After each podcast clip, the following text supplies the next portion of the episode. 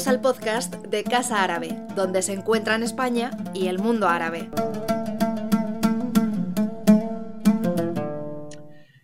Hola, bonsoir à tout le monde et euh, soyez les bienvenus sur euh, cette émission online de Casa Árabe, euh, une, une, émission en collaboration avec l'Université Complutense de Madrid euh, et on va entamer cette session plutôt politique de Aula Árabe Universitaria, donc classe arabe universitaire. Euh, c'est une série de conférences et de débats que nous organisons avec les universités espagnoles et celle-ci est euh, la huitième session de cette année 2020. nous sommes plutôt actifs dans cette nouvelle étape virtuelle. Aujourd'hui, on va réfléchir sur le rôle de l'État dans le contrat social avec les citoyens et les citoyennes des pays arabes. Ce contrat que Rousseau a bien défini au XVIIIe siècle comme une convention pour assurer la légitimité de la puissance publique. S'il est vrai que la lutte contre l'oppression coloniale représentait une formule d'unification pour les peuples des différentes nations en Afrique du Nord, la deuxième moitié du XXe euh, siècle a vu aussi euh, de nombreuses révoltes à l'intérieur des pays qui essayaient de définir leur identité après euh, les indépendances.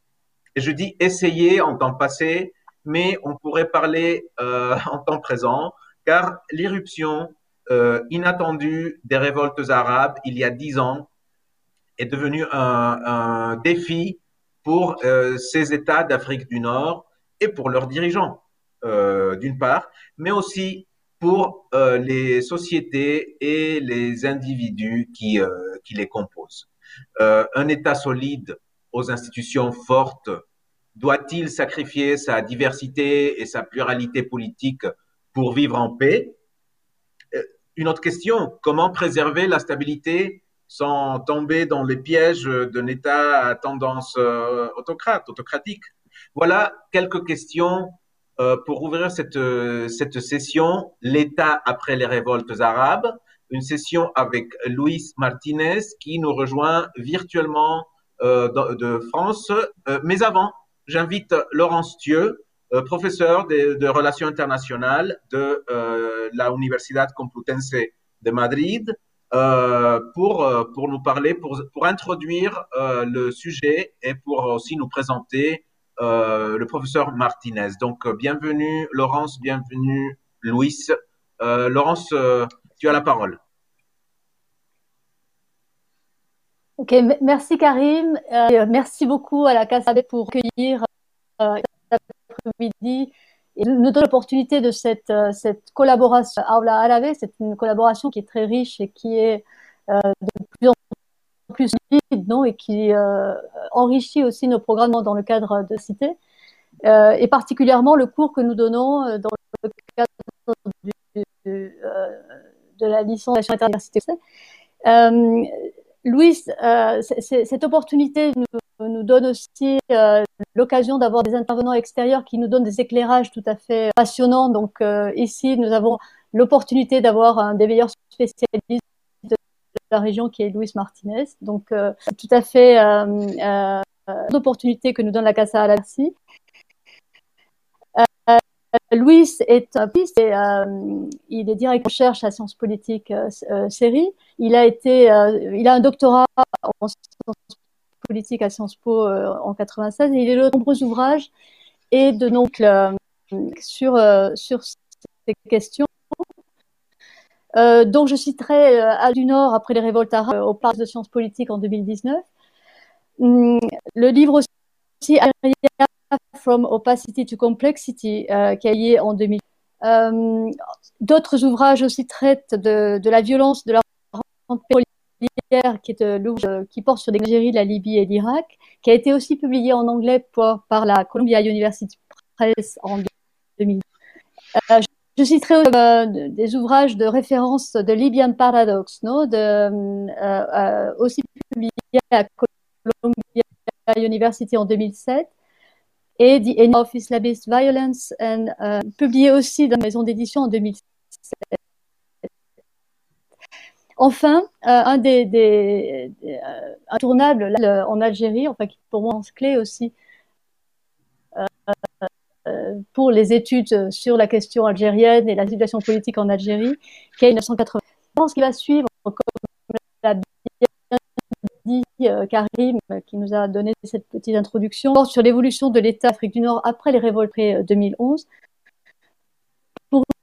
Nous, pour nos enseignements dans le cadre euh, universitaire, c'est un, thème fondamental en parfaite démarche euh, dans le cours que nous donnons sur le Moyen-Orient, sur les relations le Moyen-Orient et de l'Afrique du Nord. Euh, car nous accordons une place essentielle justement à, à l'analyse de la gestation, de l'évolution de l'État. Pourront comprendre aussi tout le système interétatique, toutes les interactions aussi internationales et qui façonnent d'une certaine évolution politique, économique de, la région.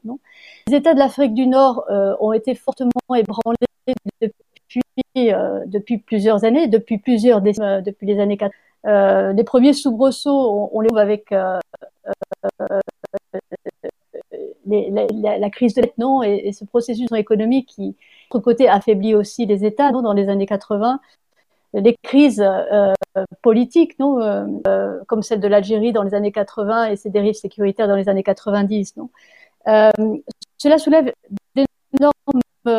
d'importantes questions.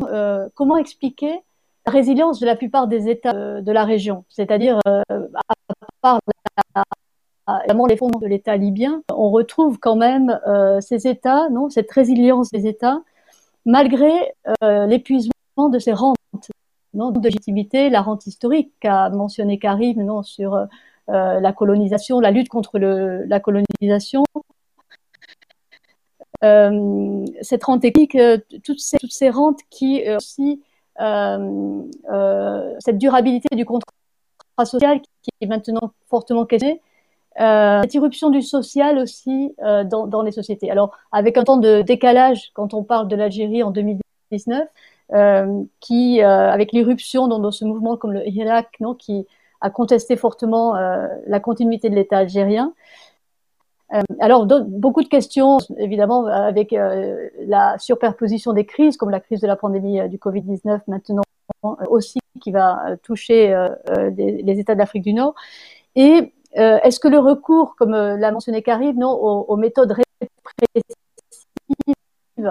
comme certains États, on a la, tentation de le faire en Égypte, sera suffisant pour maintenir cette résilience ou cette stabilité des je, ne m'étends pas plus, céder la parole à Louise et euh, je remercie pour cette opportunité.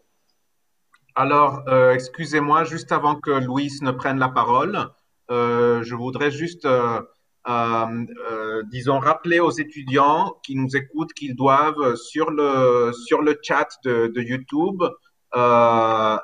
mentionner leur, leur nom, prénom et université euh, pour que on, on, on puisse, euh, disons, euh, faire la, la, le, enregistrer leur, leur, leur présence. Euh, D'autre part, nos excuses parce que là, la connexion de Laurence, malheureusement, euh, coupe euh, très régulièrement. Euh, donc, on a, je pense, un peu perdu quelque, une partie de, de ce qu'elle a dit. Euh, mais de toute façon, on, on continue sur euh, sur l'essentiel, euh, qui est quand même voilà l'exposition, l'exposé de de Louise Martinez qui nous accompagne du, Centre de recherche international Sciences Po à Paris. Alors maintenant, à, ton tour, Louise. Bien, bonsoir à tous et à toutes. Écoutez, je suis ravi d'être avec vous ce soir pour partager un certain nombre de, de, réflexion sur les, transformations de l'État en Afrique du Nord.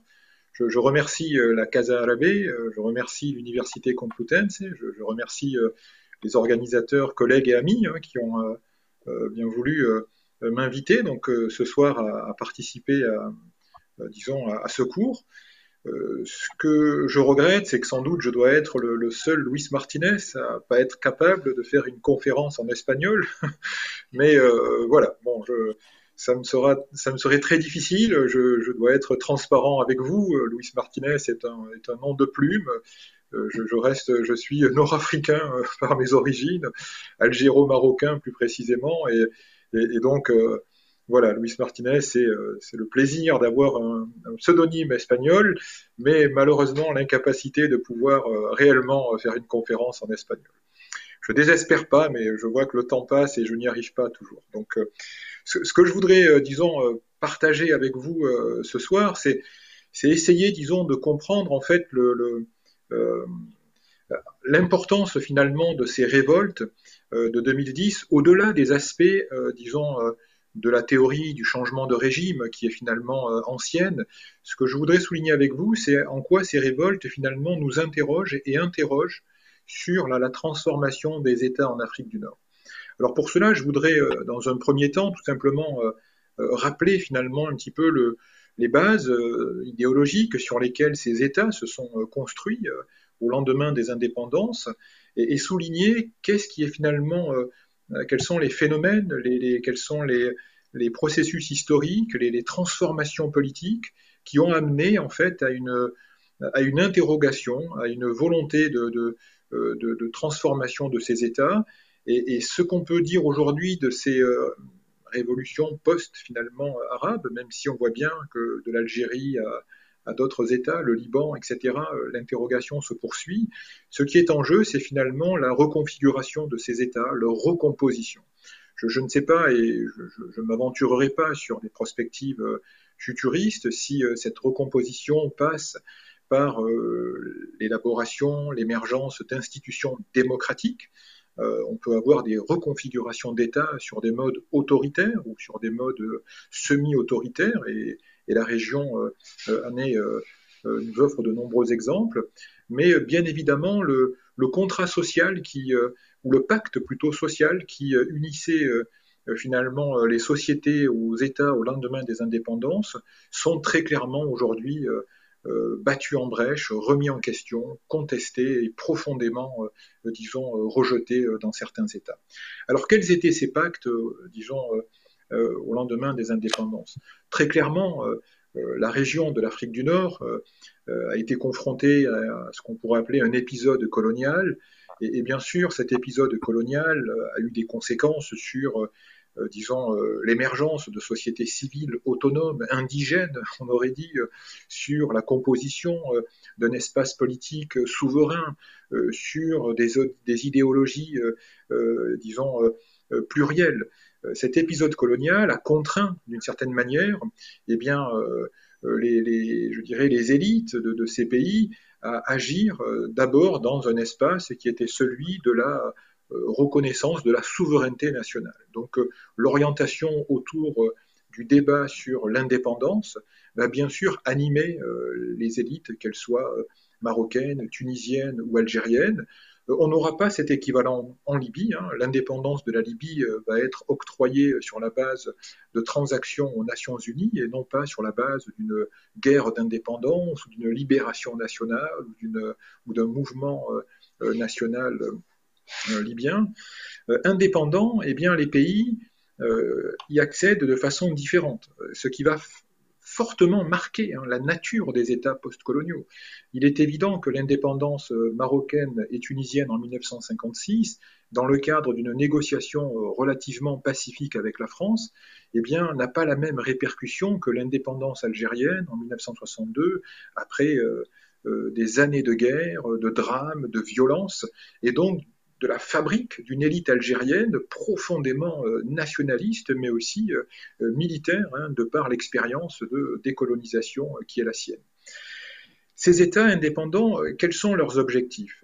On a un, très beau livre, hein, celui de Michel Camus, écrit dans les années 70, qui s'intitule La notion de démocratie chez les Maghrébins, donc dans les années 70. Et, donc Michel Camus interroge à travers disons, euh, l'analyse de la littérature de l'époque, est-ce que les États indépendants d'Afrique du Nord ont pour objectif la démocratie au lendemain de l'indépendance? Et très clairement, il le dit, euh, la démocratie n'est pas rejetée en tant que notion, en tant que concept, en tant que projet. Les États du Maghreb et leurs dirigeants considèrent que la démocratie n'est pas quelque chose qu'ils rejettent sur le plan du principe. En revanche, très clairement, ils considèrent que la démocratie dans les années 70 n'est pas du tout au rendez-vous de leurs préoccupations, parce que ce qui domine à ce moment-là, pour les dirigeants de l'époque, c'est trois aspects très importants pour ces dirigeants. Le premier, eh bien, c'est tout simplement maintenir la cohésion nationale héritée de la colonisation. Ça peut paraître euh, banal, mais au lendemain de l'indépendance, un pays comme le Maroc n'est pas sûr de sa cohésion nationale. Dans le Rif, et l'histoire de l'Espagne est très importante dans cette région, le Rif marocain ne souhaite pas être rattaché à la monarchie marocaine hein, lors de l'indépendance. Le Rif marocain a son héritage, euh, disons, euh, particulier, euh, né de la République d'Abdelkrim, et, on a un certain nombre de réticences à être rattaché. On, souhaiterait même être séparé, hein, disons, du royaume du Maroc. L'Algérie s'interroge sur la loyauté des populations euh, touaregs du Sud, qui clairement aussi euh, n'avaient pas vraiment pour ambition euh, d'être rattachés à l'Algérie, mais espéraient faire partie des États sahéliens tels que la France, disons, les avait laissés percevoir dans les années 50, tout simplement parce que la France aurait gardé des intérêts importants dans le Sahara nucléaire, pétrolier, et donc rattacher le Sahara à l'État algérien, ça avait été un débat un point d'achoppement. Euh, en Libye, euh, l'assemblage italien de trois provinces qui n'avaient pas forcément grand-chose à se dire, hein, la Tripolitaine, la Cyrénaïque, le Faisan, c'était loin d'être, disons, une garantie de créer une cohésion nationale. Sans doute que le seul État de l'Afrique du Nord qui avait construit un processus qu'on pourrait appeler d'homogénéisation nationale dès le XIXe siècle, c'était la Tunisie, qui avait un cadre relativement, disons, euh, cohérent euh, sur le plan euh, du territoire national. Donc, le premier objectif de ces États, c'est très clairement de faire en sorte que l'héritage territorial colonial soit maintenu, premièrement. Mais deuxièmement, pour certains autres États, comme le Maroc, eh il s'agit aussi de contester une partie de ce territoire que l'on va considérer comme amputé le Maroc ne euh, va pas reconnaître euh, la Mauritanie, ne va pas reconnaître euh, un certain nombre de provinces dans le Sahara à ce moment-là espagnol. Il va considérer qu'une partie de l'Algérie, notamment l'orientale, fait partie du Maroc et vous aurez une carte de l'Istiklal qui va s'intituler donc le Grand Parti nationaliste marocain hein, des années 60-70, très puissant au Maroc, va même publier une carte expliquant que le Grand Maroc c'est euh, le vrai Maroc, c'est le Maroc précolonial, c'est celui que la France a amputé. Et le Maroc va ressembler beaucoup à la Hongrie euh, après le traité de Trianon hein, euh, de la Première Guerre mondiale, à laquelle on, supprime de nombreux territoires en Europe centrale dès l'instant où on démembre justement l'empire austro-hongrois. Eh bien, les Marocains vont rester dans cette idée que la France leur a beaucoup pris, donc euh, d'une certaine manière, euh, et que de leur point de vue, il va y avoir une sorte de reconnaissance, de, revendiquer euh, ces territoires. La Tunisie n'aura pas ce type de préoccupation. La Libye aura des visées sur notamment ce qu'on va appeler la bande d'Aouzou, c'est-à-dire un territoire notamment entre le Tchad et la Libye, où là, euh, les Libyens auront des prétentions territoriales jusque dans les années 80, qui d'ailleurs euh, provoqueront un conflit avec la France, qui avait des accords de défense avec le Tchad, puis les Libyens accepteront euh, finalement le fait que ce territoire tchadien n'est pas finalement, entre guillemets, une revendication légitime et légale pour la Libye. Donc vous voyez, cette problématique des frontières, des territoires, des États, au lendemain des indépendances, c'est une préoccupation hein, des, dirigeants, et c'est une préoccupation qui, heureusement pour l'Afrique du Nord, euh, ne dégénérera pas comme au Moyen-Orient euh, ou en Afrique subsaharienne sur des conflits frontaliers majeurs. On aura des conflits entre le Maroc et l'Algérie en 63, euh, on aura des tensions entre la Libye et l'Égypte, on aura des, problématiques frontalières entre la Tunisie et la Libye, mais globalement, les États d'Afrique du Nord parviendront à surmonter cet héritage territorial colonial contesté et à en faire, disons, une, une, ressource nationale plutôt qu'un problème régional. Deuxième, disons, euh, euh, problématique qui est posée euh, aux États indépendants, c'est le contrôle des populations. C'est-à-dire que le système colonial français avait mis en place, et italien pour la Libye, avait mis en place une gestion des populations à travers un contrôle extrêmement euh, disons, euh, effectif, un, code de l'indigénat particulier, euh, une coopération avec les élites nationales au Maroc pour maintenir, disons, dans une coopération avec monarchie, la monarchie, le contrôle des populations. Indépendants, les pays doivent construire des politiques publiques pour contrôler les populations, contrôler les déplacements de population, contrôler les populations sédentarisées et contrôler la loyauté des populations. C'est-à-dire que finalement, il s'agit de mettre en œuvre un dispositif administratif, policier, sécuritaire, mais aussi politique, susceptible de prendre le relais du système colonial. Et bien sûr, sans y euh, apporter la contrainte coloniale, l'humiliation coloniale, c'est-à-dire finalement euh, la domination coloniale. Hein. Il s'agit de faire en sorte que ce contrôle des populations soit vécu comme un déploiement de l'État, et non pas comme une contrainte imposée par l'État.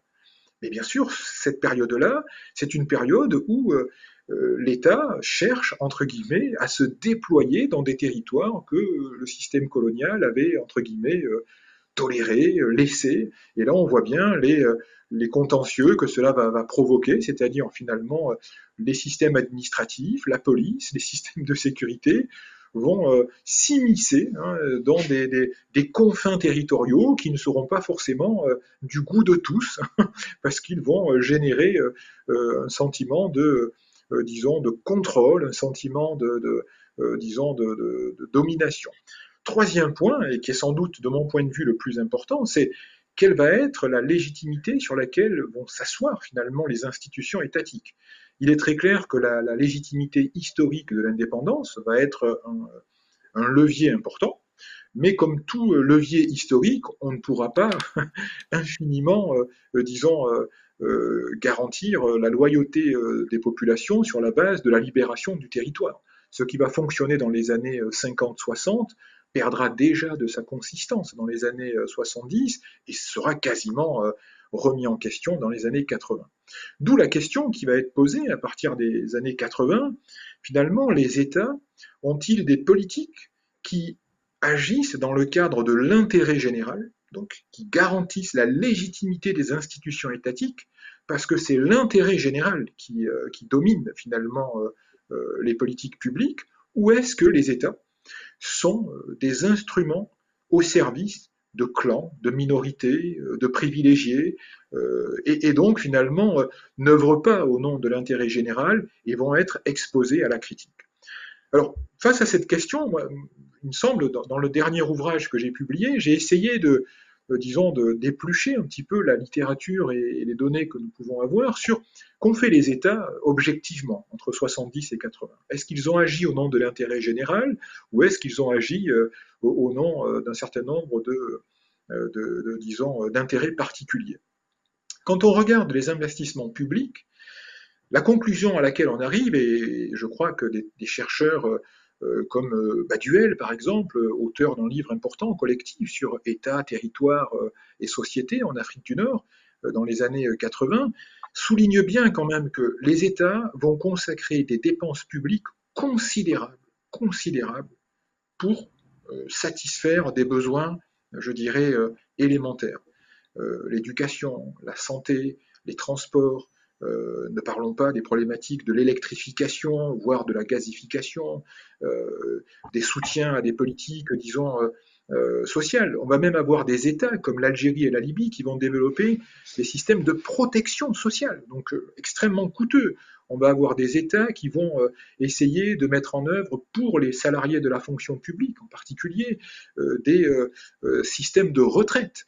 Donc on va avoir des, des États qui vont essayer avec des moyens qui bien sûr ne sont pas les moyens des pays de l'Europe, euh, euh, disons, de l'Union européenne d'aujourd'hui, avec des moyens relativement euh, faibles si on compare avec le, nord de, la Méditerranée, vont essayer de mettre en œuvre des politiques publiques qui vont progressivement eh bien, faire en sorte que la pauvreté va se réduire considérablement, que les inégalités, disons, vont s'atténuer, et quand on regarde, disons, les données notamment de l'accès aux soins, à la santé, à l'éducation dans les années 50, 60 et les résultats dans les années 80-90, il est très clair que les politiques publiques euh, vont, euh, produire des résultats. On va voir une urbanisation, une alphabétisation, euh, une généralisation des soins, un développement des infrastructures, une...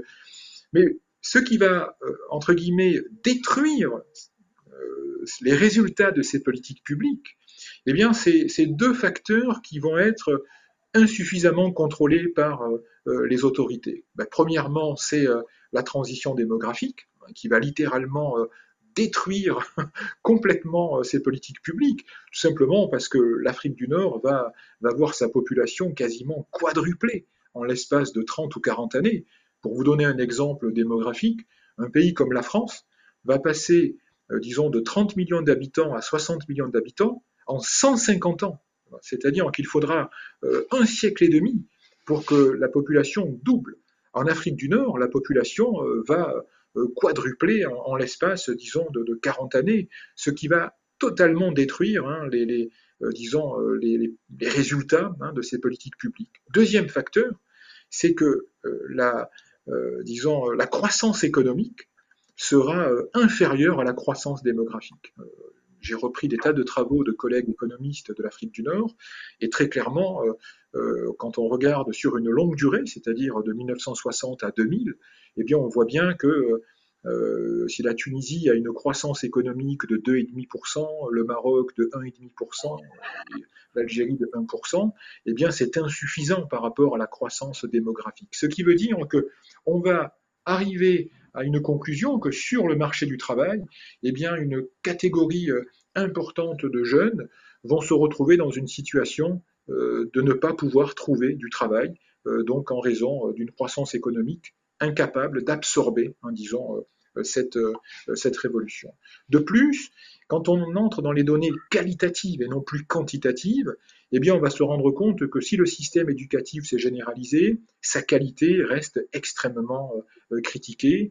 Euh, les enquêtes PISA, par exemple, vont souligner très clairement euh, euh, la faiblesse, la très grande faiblesse structurelle du système éducatif marocain, algérien, libyen, par exemple. On va se rendre compte également qu'il y a un système informel privé qui va se développer et qui va favoriser d'une certaine manière un certain nombre d'accès à des services de santé, d'éducation en particulier, au profit des plus privilégiés. Ce qui veut dire que le sentiment euh, à la fin des années 80, euh, qui va s'exprimer par toute une série de révoltes euh, au Maroc, en Tunisie, en Algérie, en Libye, on en aura aussi, mais elles seront beaucoup plus contenues parce que réprimées par le régime de Kadhafi de l'époque, eh bien, ces premières révoltes, qui sont un peu ce que Laurence disait tout à l'heure, les prémices hein, d'une certaine contestation de, cet État, eh bien, ces révoltes, qu'est-ce qu'elles demandent dans les années 80 on n'a pas des révoltes euh, qui revendiquent la démocratie. La, démocratie est, portée par des activistes, des militants, euh, par des défenseurs des, libertés publiques euh, qui, combattent justement la privation d'un certain nombre de libertés. Mais pour une grande partie des populations, ce qui est revendiqué, eh bien, c'est plus de justice sociale, une meilleure répartition des richesses et surtout une plus grande, disons, je dirais, euh, croissance économique qui permettent hein, donc de satisfaire ces populations. Parce que la problématique de la migration, eh bien, euh, elle ne peut pas être une réponse euh, à la jeunesse d'Afrique du Nord. On ne peut pas juste laisser la jeunesse partir pour réduire la pression sociale sur place. Eh bien, on va voir ces révoltes s'exprimer dans les années 80. elles vont trouver un écho, notamment auprès des, euh, mouvements euh, islamistes en particulier, qui vont prendre, euh, disons, ou du moins qui vont faire de leur combat celui de l'instauration d'un État juste.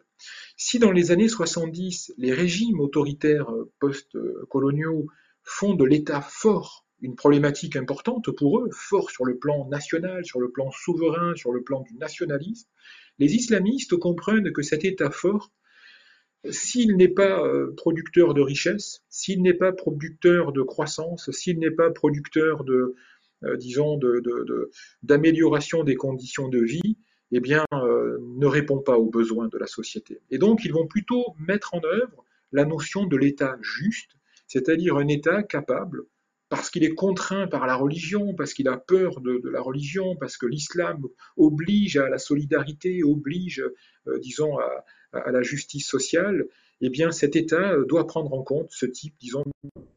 Ce qui est pas mal, c'est qu'au moment où émerge cette problématique de l'État juste, euh, disons, euh, euh, en Afrique du Nord, eh bien, dans les années 90, se met en place des politiques libérales qui vont plutôt, disons, accentuer les inégalités sociales, qui vont plutôt renforcer le sentiment d'injustice sociale, ce qui va, disons, contraindre les, régimes en fait à développer ce qu'on va appeler dans la littérature de l'époque une obsession sécuritaire, c'est-à-dire que euh, le libéralisme économique en œuvre en Tunisie, au Maroc et les premières réformes en Algérie vont s'accompagner d'une politique euh, sécuritaire considérable. Euh, on va avoir véritablement une transformation des appareils policiers, des appareils militaires, le développement d'une coopération internationale de lutte antiterroriste.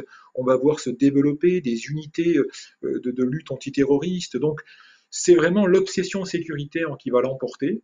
Et, cette obsession sécuritaire va donner à la veille des révoltes arabes un sentiment de puissance euh, à ces régimes, car ils vont croire euh, dans l'illusion finalement, euh, disons, de la sécurité. Ils vont avoir le sentiment d'être forts parce qu'ils ont vaincu cette menace islamiste. Et c'est dans ce contexte qu'émergent justement ces révoltes. Et ces révoltes de 2010, elles repartent du constat formulé dans les années 80 les États n'œuvrent pas suffisamment euh, dans le cadre de l'intérêt général. En 2010, ce qu'on réclame, c'est une meilleure gouvernance, c'est de l'emploi, euh, c'est de la justice sociale, c'est un logement, euh, c'est de la dignité, c'est du respect. Bien sûr que la politisation de ces revendications va donner en Tunisie naissance à une transition démocratique. Mais on va bien voir que au Maroc, le mouvement du 22 février euh, va très vite être contraint par la monarchie euh, euh, à mettre l'accent sur certes un pluralisme politique plus fort à l'Assemblée, mais surtout sur des réponses concrètes aux injustices sociales. En Libye, le régime de Kadhafi va d'abord voir, disons, des révoltes dans la région de Benghazi, d'abord contre l'absence de liberté publique, et puis très vite, ce qui va être mis en œuvre, c'est euh, dans le cadre de la Libye euh, post-Kadhafi, c'est la volonté d'un État décentralisé, fédéral. C'est-à-dire que la revendication euh, libyenne va pas être autour de la démocratie, elle va être autour de la redistribution des richesses pétrolières dans le cadre d'un État fédéral, État fédéral qui existait en Libye jusqu'en 1963. C'est-à-dire que c'est vraiment autour de la problématique de l'État que vont se jouer ces révoltes. Le Maroc, on voit bien que c'est la problématique de l'État décentralisé euh, qui va être à l'œuvre, euh, où on va avoir des revendications plurielles, différentes.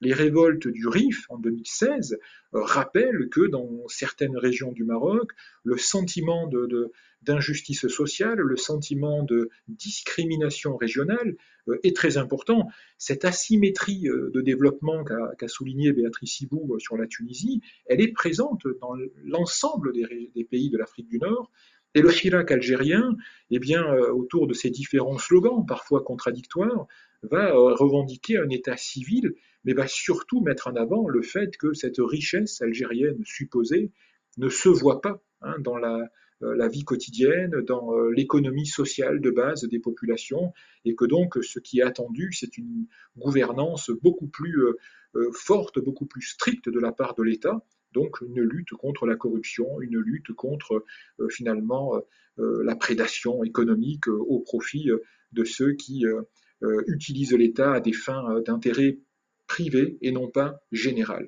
Donc je crois que c'est vraiment l'ensemble de ces problématiques que ces révoltes mettent en avant. Je ne veux pas trop m'étendre là-dessus, je, pourrais continuer, mais, je pense que je vais conclure là-dessus pour, pour vraiment laisser la place à la discussion, au débat. Ce sont des, des réflexions, ce sont des, pistes d'interrogation que, euh, voilà, que je, souhaitais et je remercie les organisateurs de, m'avoir permis de les partager.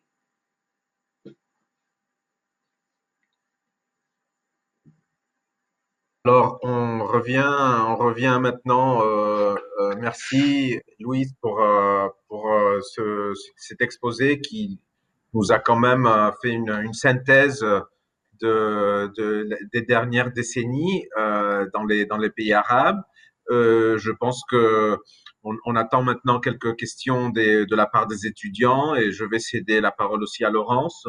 Euh, mais mhm. euh, moi, pour ma part, j'aimerais bien euh, poser cette question. Est-ce que sur ce modèle euh, de l'État, euh, y a-t-il eu quand même face aux, aux, aux, révoltes ou face euh, au, au, défi de, disons, du, modèle étatique qui, euh, disons, montre clairement euh, euh,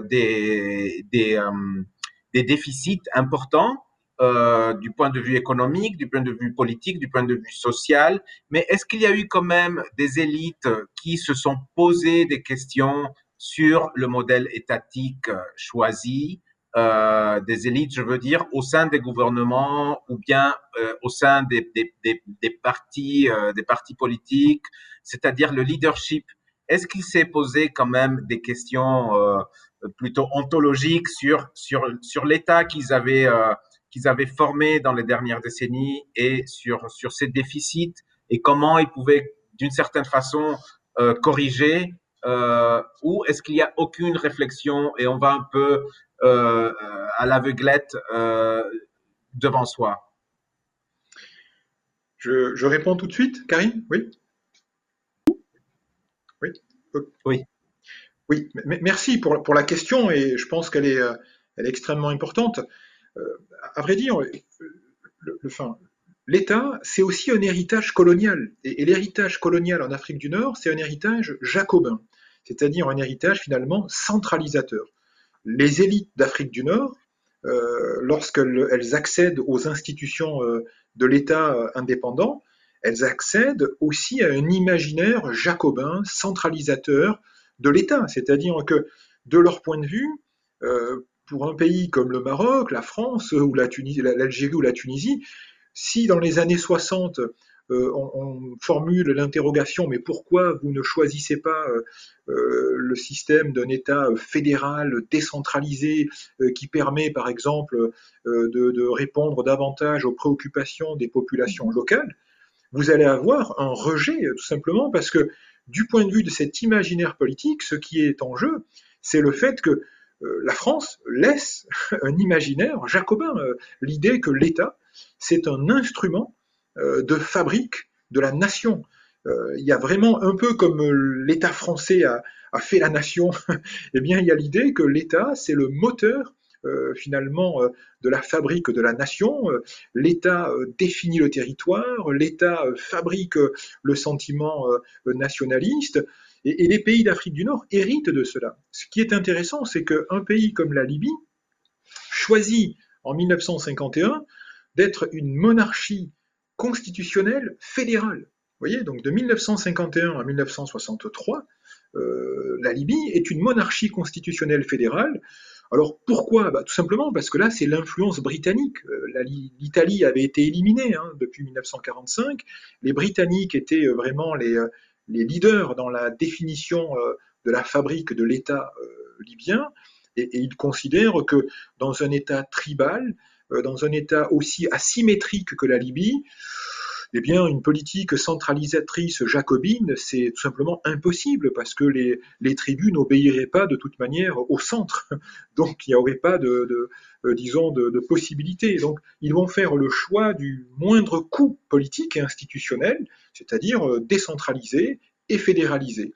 Et c'est seulement en 1963 que l'on va supprimer le fédéralisme en raison des, découvertes de pétrole, car on va considérer que euh, l'État fédéral est trop compliqué à gérer dans le cadre de l'exploitation pétrolière. Et Kadhafi, en 69, va continuer cette problématique de, euh, de, la centralisation. Ce qui est intéressant, c'est que la centralisation est remise en question avec les révoltes arabes. J'ai par exemple euh, il y a un excellent travail qui est fait par une doctorante à Sciences Po que, je dirige, Intissar Helegi, qui fait un travail sur la décentralisation en Tunisie euh, euh, après euh, Ben Ali, donc durant la, transition démocratique. Et, c'est extrêmement, c'est passionnant de voir comment elle montre la demande de ces élites locales pour un État décentralisé. Mais en même temps, elle souligne combien est fort euh, parmi les élites euh, nationales dans la capitale la difficulté d'accepter cette décentralisation, parce qu'on reste encore marqué. Et l'Algérie est dans une problématique identique. Parler de décentralisation en Algérie aujourd'hui, ce serait très compliqué. Seul le Maroc, sans doute pour des raisons de contraintes fortes historiques, les provinces du Sahara, du Sud, et en même temps la problématique du Rif, eh bien, euh, l'amène à penser que la décentralisation est sans doute euh, une, disons, une, une démarche euh, politique euh, habile et intéressante parce qu'elle permet de, de déléguer, de décharger des problématiques locales auprès d'autorités locales. Oui, est-ce que je, peux. Karine, est-ce qu'on m'entend? Moi, je t'entends. D'accord, on va essayer. Je suis vraiment désolée pour la connexion c'est vraiment un peu précaire. Donc, je, suis désolée pour, pour cela. Euh, bon, c'est, euh, je voulais revenir sur euh, une des options, une des euh, transmises, Louise, justement cette dérive autoritaire des États, c'est-à-dire ce renforcement, cet apparent renforcement des États, une fois que évidemment les, tout, le ciment un petit peu de cette cohésion nationale à partir de la des politiques publiques euh, qui, vraiment euh, ligne avec l'éducation, le social, ce que tu as indiqué. Euh, et cette dérive autoritaire euh, est la, seule réponse à, une contestation de l'État qui me paraît aussi contradictoire dans beaucoup de, cas. Enfin, on va dire tunisien, donc, et si on repense un petit peu au, au processus de révolte de 2000, 2010, non? Cette, euh, cette périphérie conteste un petit peu la, le centre, non, et qui est marginalisée au niveau des, euh, de cette situation socio-économique, qui en même temps, il y a aussi cette euh, de l'État par une, par une élite qui souhaiterait une, une plus grande démonisation, un, un, respect des droits. Il y a des droits humains, il y a euh, les deux un petit peu dans cette contestation.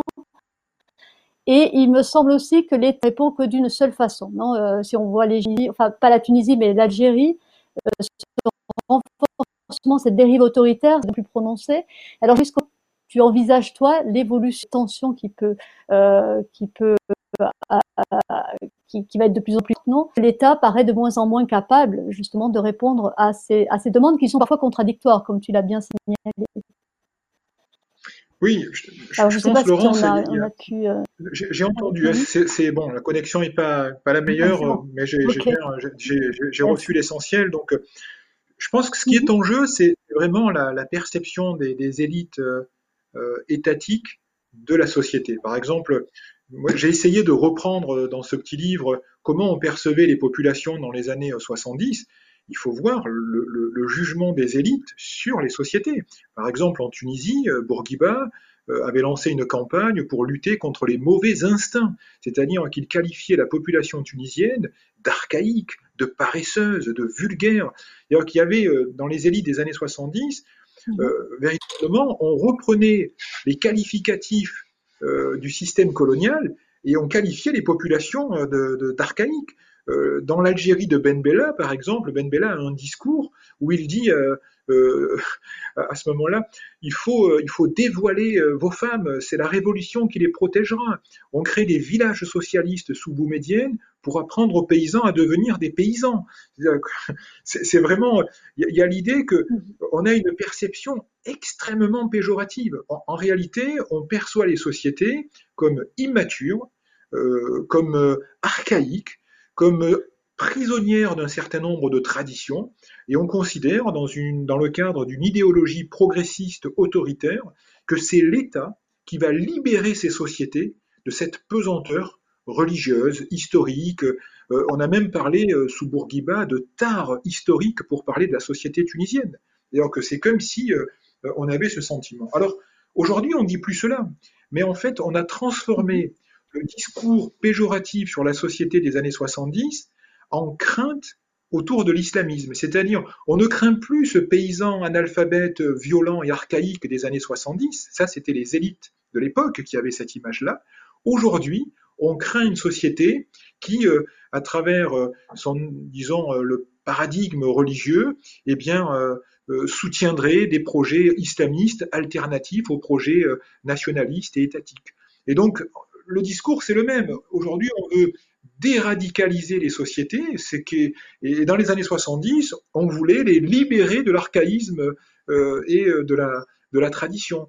Euh, on continue à avoir ce regard finalement extrêmement inquiétant, peu confiant sur la société, d'où le fait que beaucoup de ces régimes, à l'exception de la Tunisie, eh bien, euh, euh, maintiennent hein, des, politiques de sécurité extrêmement euh, sélectives, extrêmement dures, sans doute de façon contre-productive, car elles, laissent entendre que les sociétés ne sont pas matures pour produire des sociétés politiques capables de faire vivre des institutions démocratiques. Très bien, merci. On a une question de Isaías Barreñada de l'Université Complutense. Il nous il, demande si l'effritement ou l'affaiblissement de l'État euh, après 2011, est-ce que cela met en question aussi l'identité nationale? Bien, ben, d'abord je, salue Isaiah, ça fait longtemps qu'on ne s'est pas vu aussi, donc euh, je, et, je crois que la question de l'identité nationale, elle est, euh, elle était au cœur hein, de l'élaboration des projets postcoloniaux, que ce soit en Algérie, en Tunisie, euh, voire euh, au Maroc euh, un peu après. Aujourd'hui, je pense que l'identité nationale, elle, n'est plus du tout dans le monopole des États et des élites nationalistes. L'identité nationale, elle, est prise de façon assez extraordinaire par les sociétés. Et on voit bien que les mouvements de contestation cherchent à élaborer justement une nouvelle grille d'identité nationale. Et que cette identité ne passe plus par le monopole de la fabrication nationale tel que ça avait été le cas pour être très simple, euh, aujourd'hui, les sociétés, euh, on l'a vu dans les manifestations du Hirak, euh, pour elles, c'est un acquis le pluralisme identitaire, c'est un acquis le pluralisme linguistique, c'est un acquis, disons, la diversité culturelle. Dans les années 70-80, c'était interdit de parler à Mazirt en Libye, c'était un problème en Algérie, c'était pas reconnu encore au Maroc. Donc, vous voyez, c'est, je pense qu'il y a eu vraiment des transformations. À cela s'est ajouté le fait que l'Afrique du Nord devient une région aussi, euh, disons, de migration. On a des populations d'Afrique subsaharienne qui viennent et qui contraignent les sociétés à vivre avec d'autres types hein, de, populations euh, sur lesquelles elles ne sont pas forcément euh, très familières et habituées. On a des, disons, des, propos qui pourraient choquer hein, en termes de, de, représentation de ces populations. On a des politiques aussi étatiques extrêmement violentes à leur rencontre. Je pense aux déportations de populations du Niger euh, en Algérie euh, euh, ces derniers mois, etc. Mais tout ça amène à une redéfinition également de ces identités nationales. on voit bien que les États n'ont plus cette monopole, n'ont plus ce monopole, et les sociétés sont à la recherche justement de, de ces nouvelles formes d'identité qu'on peut, dès aujourd'hui, je pense, qualifier de plurielles. Je crois que dans la Tunisie post-Ben Ali ou le Maroc d'aujourd'hui, il est très clair que euh, les identités ne s'enferment pas aujourd'hui dans l'héritage euh, nationaliste. Merci. Moi, euh, il y a une question de, Miguel Hernando de Larramendi. Il nous demande quel est l'impact de la COVID-19 sur les États du Maghreb et leur façon de gérer la question sociale. Merci Miguel, que je, salue également. Ben, très clairement, la pandémie de la Covid a permis euh, à l'Algérie à ses autorités de faire taire euh, le mouvement du Hirak. Le fait de, mettre en avant une urgence sanitaire et d'interdire euh, l'expression publique de manifestations dans l'espace public va contraindre le mouvement Hirak, par exemple, à devoir trouver d'autres formes d'expression. Donc euh, là, c'est vraiment le, résultat très concret. Euh, la Covid a permis aux autorités algériennes de faire taire euh, vraiment, ça ne veut pas dire qu'il fait disparaître hein, le Hirak, mais de faire taire le Hirak dans l'espace public. En, Libye, je ne sais pas s'il y a une corrélation entre la pandémie et les accords de, de cessez-le-feu et de réconciliation, mais très clairement, il y a eu des pressions importantes pour souligner que c'était une immense inquiétude de voir un conflit aujourd'hui en Méditerranée dans un contexte de pandémie généralisée. C'est-à-dire que finalement, euh, qui plus est, de, euh, populations euh, étrangères, mercenaires venant s'installer sur ce territoire, donc des Syriens et, autres, je pense que ça a été sans doute un élément important qui a déterminé la volonté des, institutions internationales de dire euh, on ne peut pas se permettre un conflit en Méditerranée, qui plus est un pays euh, de transit migratoire considérable. Hein. Si la Libye devient euh, un épicentre pandémique grave, ce serait incontrôlable du point de vue, disons, sanitaire, du point de vue sécuritaire. Au Maroc, je pense que ce qui a été en jeu, c'est la capacité d'essayer de, montrer que les autorités, que le ministère de la Santé, un peu comme en Tunisie, avaient une, une autorité en matière et pouvait euh, euh, démontrer euh, sa capacité à mettre en œuvre une stratégie de prévention, de contrôle. Pour ces pays, c'est extrêmement important parce que le Maroc comme la Tunisie sont deux pays extrêmement dépendants du tourisme et il est évident que, disons, la pandémie a, un coût bien plus important que, sur l'Algérie, qui est un pays exportateur d'hydrocarbures. pour la Tunisie comme pour le Maroc, euh, il est clair qu'être capable de démontrer euh, euh, un, contrôle sanitaire strict, c'est aussi offrir des garanties demain à des futurs touristes à ce niveau-là. Est-ce qu'ils ont réussi leur pari? Moi, je ne pourrais pas le dire aujourd'hui. il y a beaucoup d'articles très contradictoires sur la situation au Maroc et en Tunisie, sur la pandémie. Ce qui est sûr, c'est qu'il y a une volonté euh, de communication et, de présence des autorités pour euh, essayer de montrer leur, euh, total engagement sur ce sujet-là. Merci. Moi, je voulais revenir, Louis, sur cette question un peu, bon, sur, sur ta réponse sur, sur ce modèle plutôt jacobin dont se seraient inspirés les, les États après l'indépendance pour euh, parler un peu de, de l'actualité euh, et mhm. concrètement des relations entre ces pays du, de, de l'Afrique du Nord et l'ancienne métropole.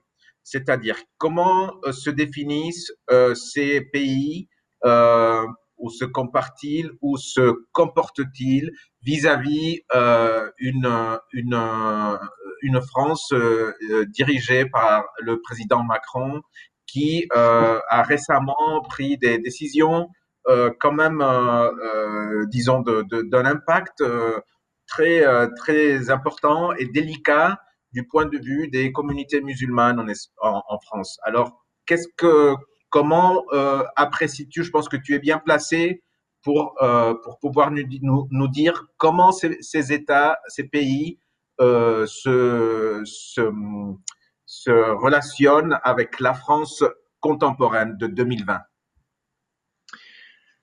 Je pense que chaque pays a, vraiment sa perception de, la France et surtout chaque pays a, une connaissance assez fine de la France. C'est-à-dire, à la différence du Pakistan ou euh, euh, du Bangladesh, qui sont des, pays musulmans assez loin de la France et qui ont une relation euh, humaine assez faible parce que finalement on n'a pas autant de, euh, de, de, de, populations musulmanes de ces régions en France que de maghrébins.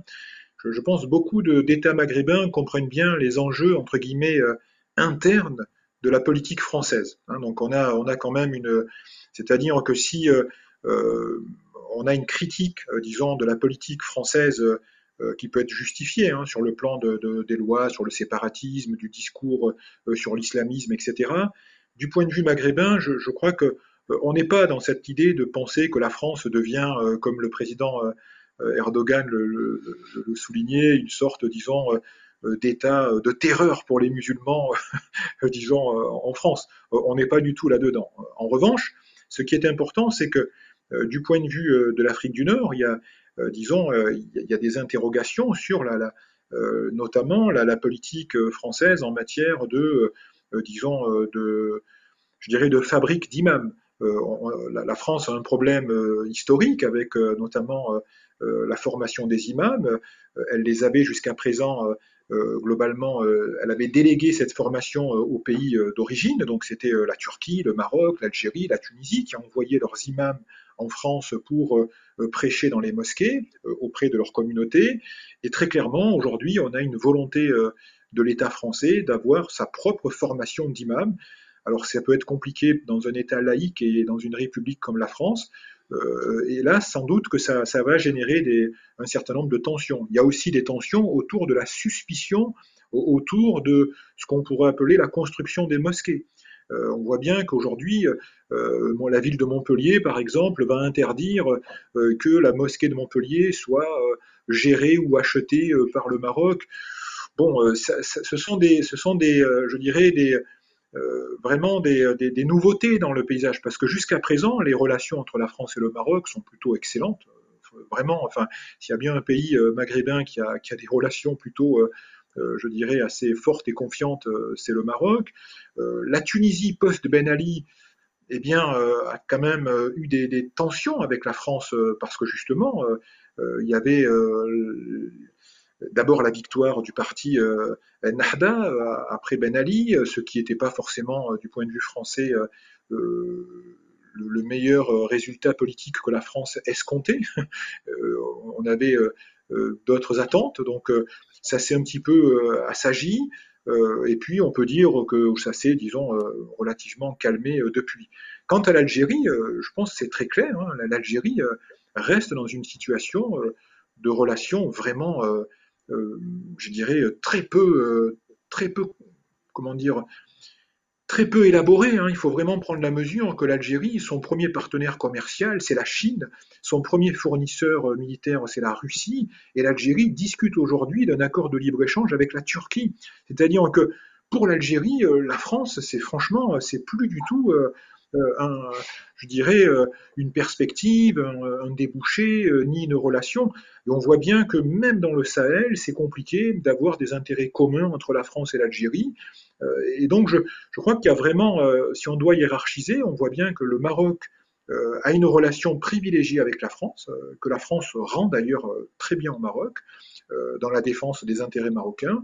on a eu des, une période de transition avec la Tunisie et on a avec l'Algérie, de Tebboune comme de Bouteflika et comme avant Bouteflika, euh, on a une relation extrêmement, euh, je dirais, euh, peu constructive avec la France. Hein. donc le passif de, l'histoire est toujours là, la mésentente, elle est toujours là, mais aussi l'absence d'intérêt commun. la France et l'Algérie n'ont finalement pas d'intérêt commun. C'est ça qui est difficile à, trouver.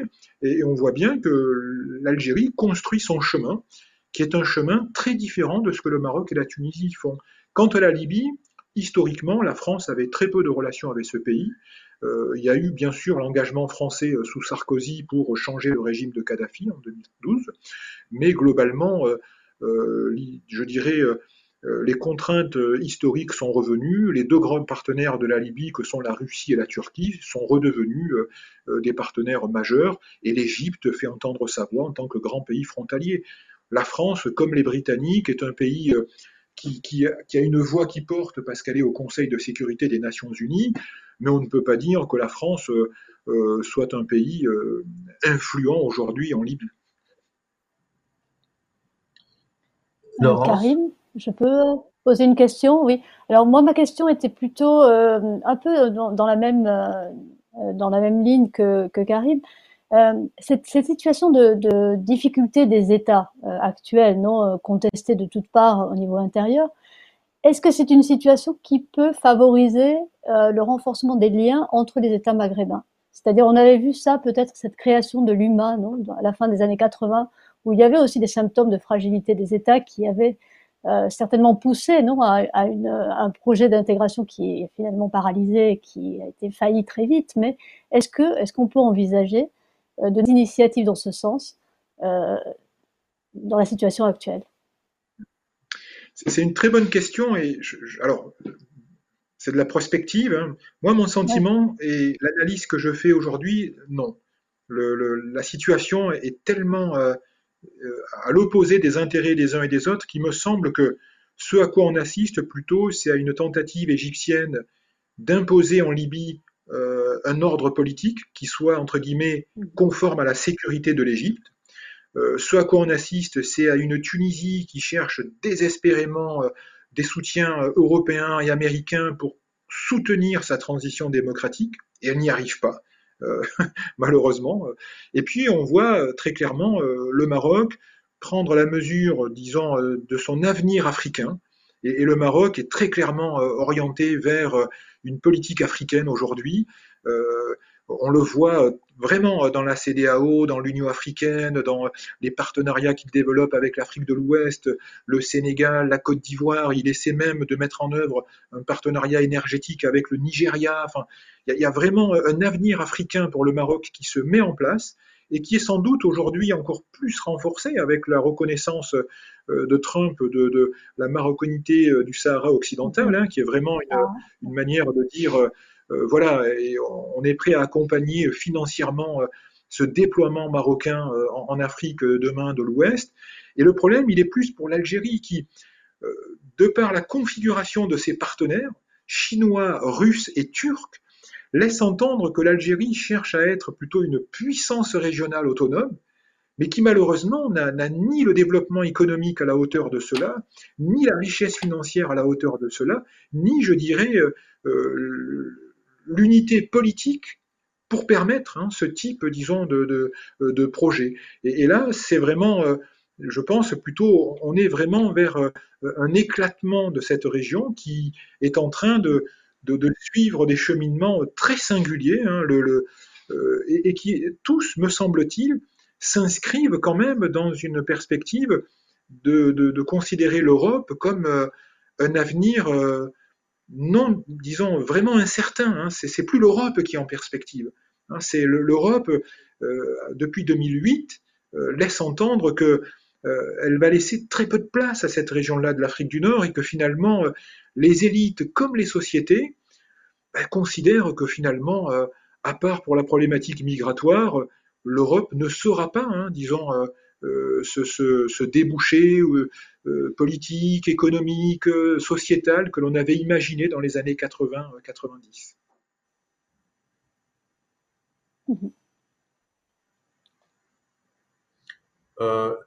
si tu avais un, légitimomètre, Louis, pour mesurer la légitimité des institutions politiques dans le Maghreb, euh, qui, euh, quel pays sortirait vainquant ou est-ce que tu peux nous faire un, ranking de, de légitimité euh, des institutions auprès de,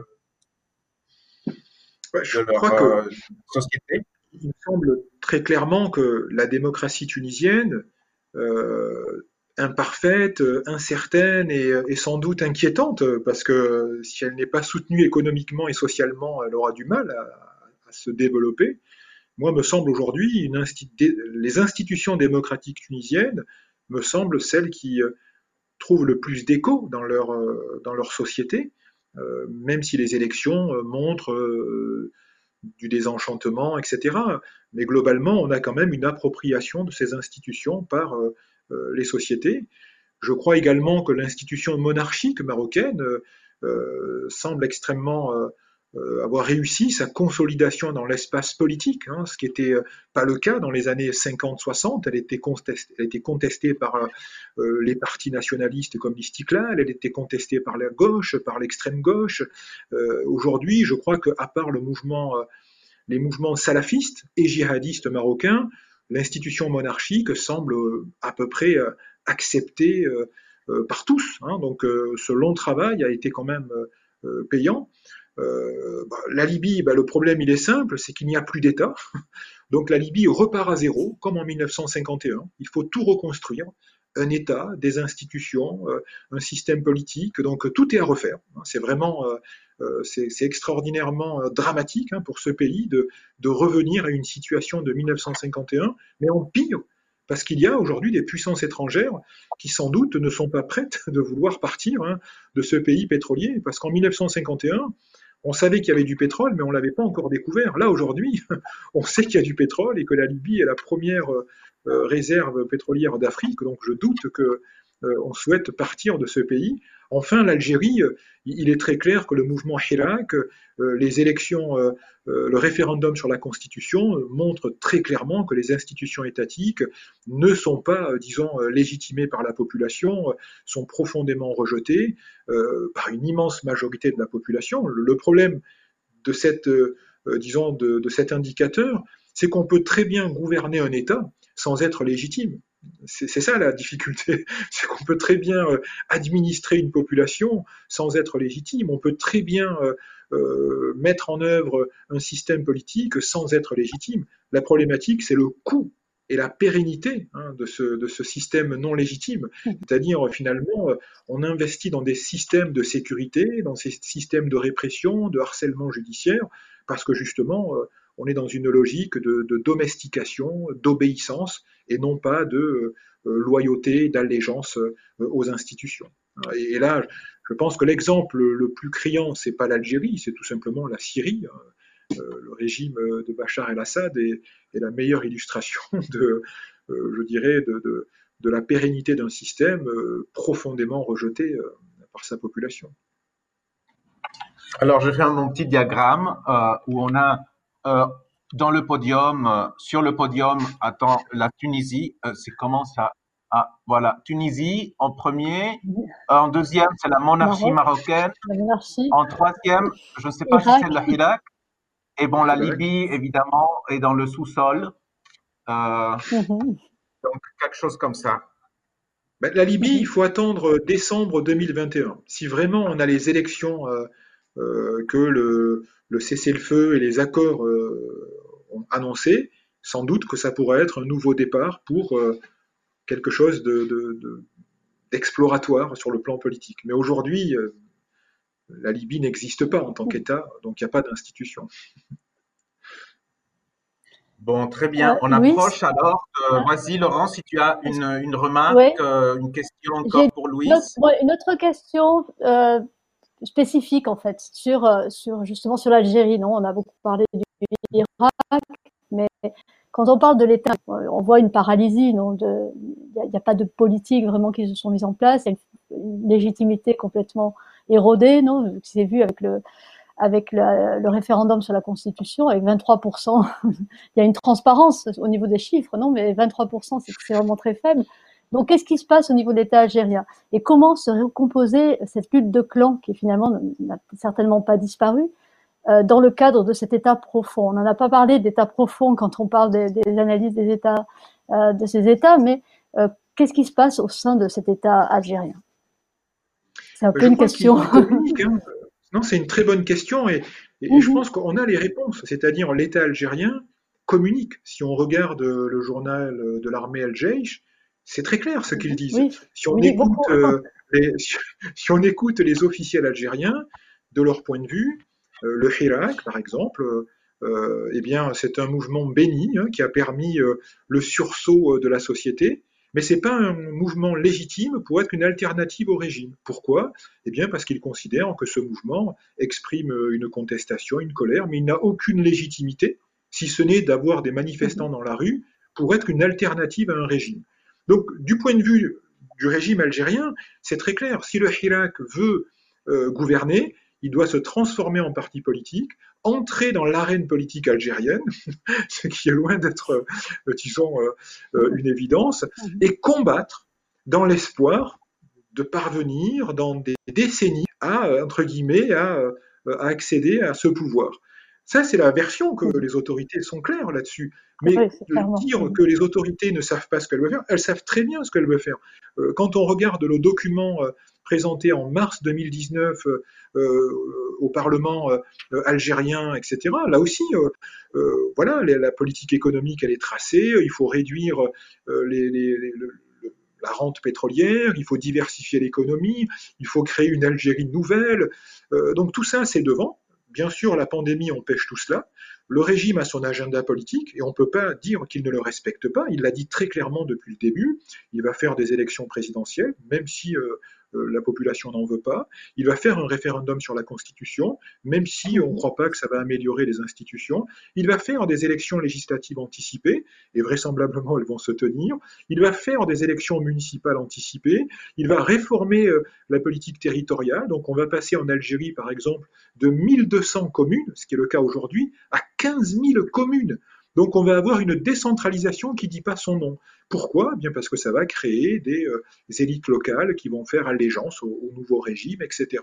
Donc le régime a son agenda, il est très clair. Et, de son point de vue, euh, le Hirak euh, n'est pas du tout une menace pour le régime. Qu'est-ce, qui est une menace pour le régime? C'est les frontières du Sud, c'est la situation libyenne, c'est la politique, entre guillemets, disons, euh, euh, des groupes djihadistes, etc. Ça, ce sont des menaces. Quand il dit c'est le Maroc qui devient un allié du, point de vue du, régime algérien d'Israël et qui donc va. il faut lire la presse algérienne ces derniers jours. le fait qu'Israël va normaliser ses relations, il va vendre des drones au Maroc, il va mettre en place une surveillance électronique, il va déstabiliser l'Algérie. Enfin, c'est ça, c'est la menace pour le régime. C'est-à-dire que le régime reste encore dans la problématique des années 70, que la cohésion nationale héritée de, de, la colonisation française est menacée et contestée. Et que finalement, on cherche encore aujourd'hui à fragmenter l'État national algérien, à séparer le Sahara, à provoquer des insurrections en Kabylie, à mettre en œuvre euh, une sorte d'Afghanistan euh, ou de Somalie en Algérie. Ça, c'est la rhétorique du régime, que vous connaissez parfaitement et qui est, euh, je dirais, égale à elle-même. Et c'est ça la grande menace. Et donc, en contrepartie de cette menace, que fait le régime algérien? Eh bien, il a un budget militaire de 25% consacré à, la défense, 12 milliards de dollars par an. Il achète donc des armes, il se prépare à une guerre régionale, à des menaces régionales. Mais le Hirak, de son point de vue, hein, moi je, et, vraiment qu'il n'y ait pas de malentendu, je, je suis loin d'être son défenseur. Je, veux juste mettre en avant le fait que du point de vue du régime, eh bien, il se dit, j'ai mis 100 personnes en prison, des journalistes, quelques hommes politiques et des prisonniers. Sisi a mis 60 000 hommes en prison et il a Légion d'honneur de la France et c'est un partenaire des États-Unis et tout le monde l'adore. Donc, c'est, il se dit de son point de vue, il n'y a pas de menace. Euh, s'il prend un autre exemple, le Venezuela, en 2016, on va reconnaître euh, le nouveau président que la rue acclame, Gaino, alors qu'il y a 18 000 assassinats, extrajudiciaires, le régime est toujours en place, la Chine et la Russie le soutiennent toujours, et Maduro est toujours au pouvoir. Donc, du point de vue du régime algérien, les vraies menaces, ce sont des menaces stratégiques, mais les menaces nationales, de son point de vue, et c'est dramatique pour le Hirak, mais le régime considère que après avoir vaincu le Front islamique du salut, après avoir vaincu finalement euh, le front des forces socialistes dans les années 60-70, vaincu les islamistes dans les années 90, il va vaincre les démocrates aujourd'hui. C'est qu'une question de temps pour trouver de nouveaux partenaires politiques qui accepteront de euh, relégitimer ce système. Et il faut savoir que parmi ces nouveaux partenaires qui sont prêts à refaire cela, vous avez les frères musulmans algériens qui n'ont pas boycotté le référendum, qui ont appelé à voter non, et qui disent qu'ils sont clairement disponibles pour les élections législatives, c'est-à-dire pour accéder demain au gouvernement.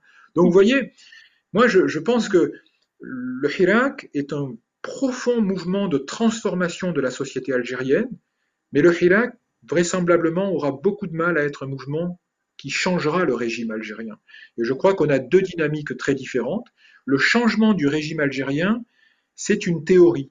Moi, il me semble qu'on a plus intérêt à travailler sur la transformation de ce régime, à faire en sorte que de l'intérieur, progressivement, en travaillant sur le système judiciaire, sur la formation militaire, sur les médias, sur l'éducation, sur la santé, faire en sorte que se créent finalement des institutions démocratiques dans ces secteurs-là, et progressivement, sans doute que ça prendra du temps, un peu comme la monarchie marocaine, celle des années 70 n'est plus celle d'aujourd'hui, eh bien on arrivera vraisemblablement à un pluralisme politique et sans doute à des libertés publiques plus importantes.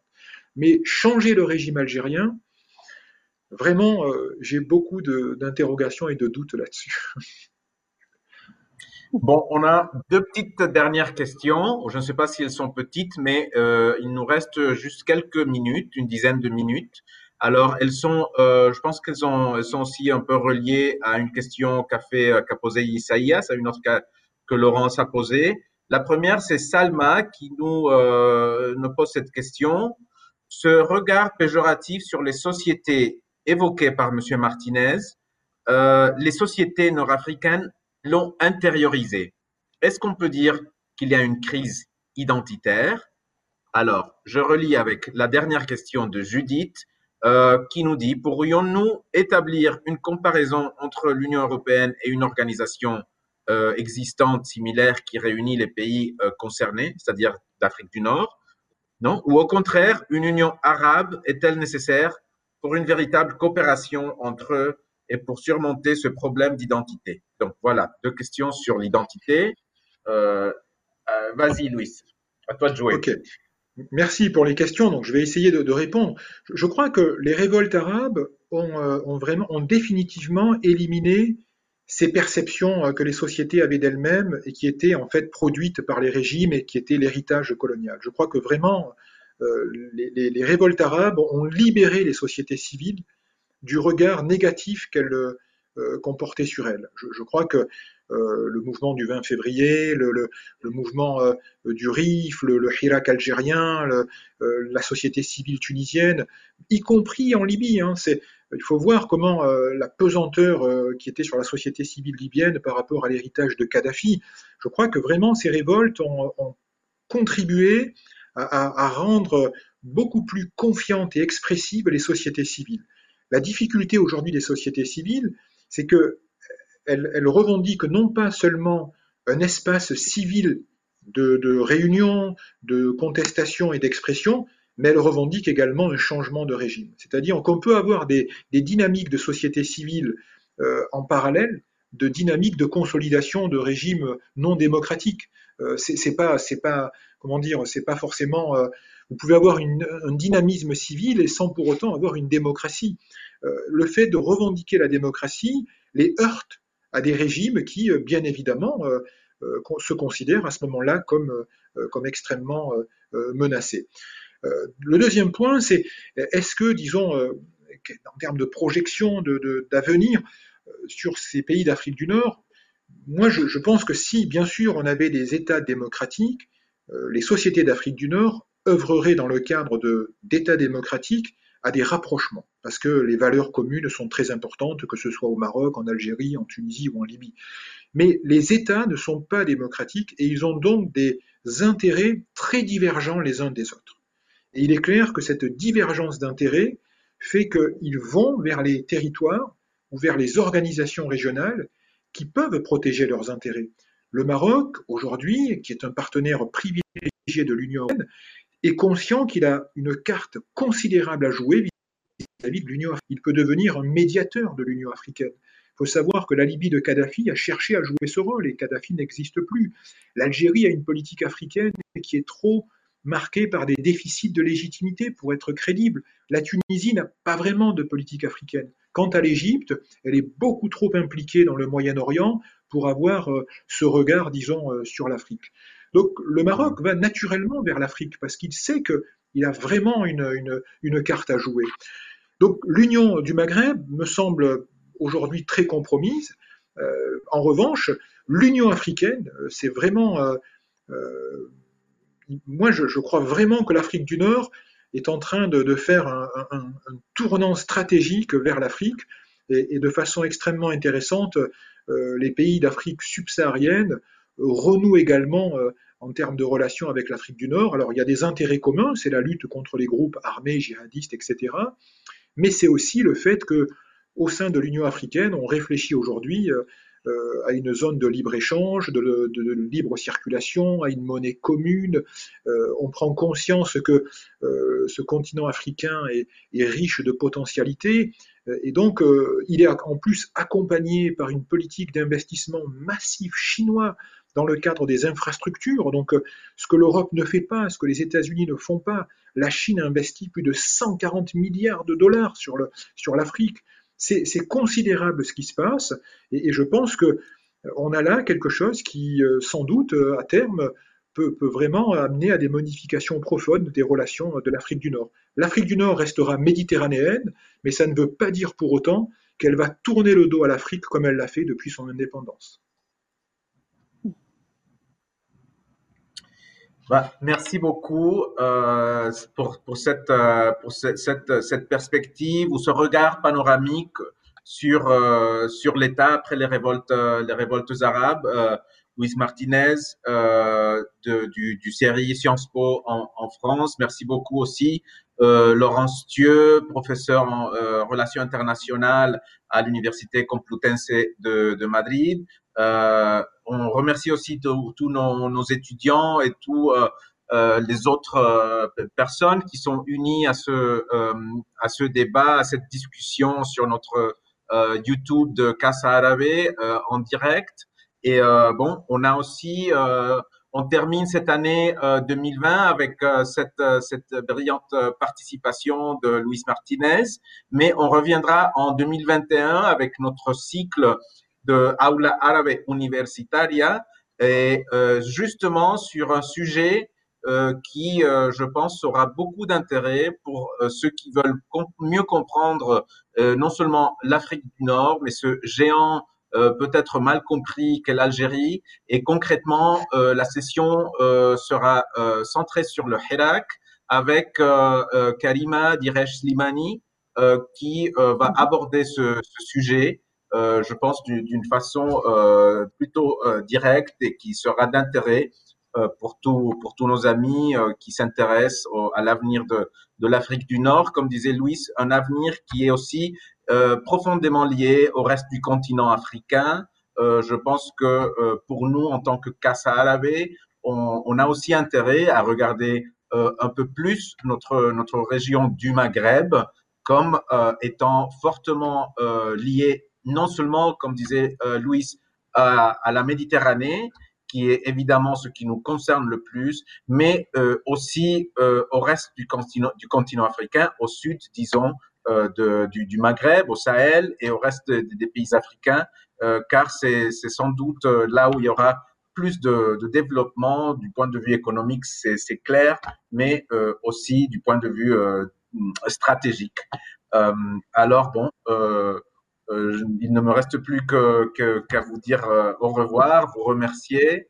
Et je ne sais pas si vous avez un petit mot pour, euh, pour nos étudiants, pour les saluer avant oui. de, nous, de, fermer la session. en tout cas, je, moi, je, je vous remercie euh, vraiment chaleureusement. Ça m'a fait très plaisir de, de partager euh, avec vous donc, euh, cette présentation. Et puis, j'espère voilà, avoir d'autres occasions de, de, poursuivre cette discussion et ce débat. Et, et je vous souhaite le meilleur pour la nouvelle année.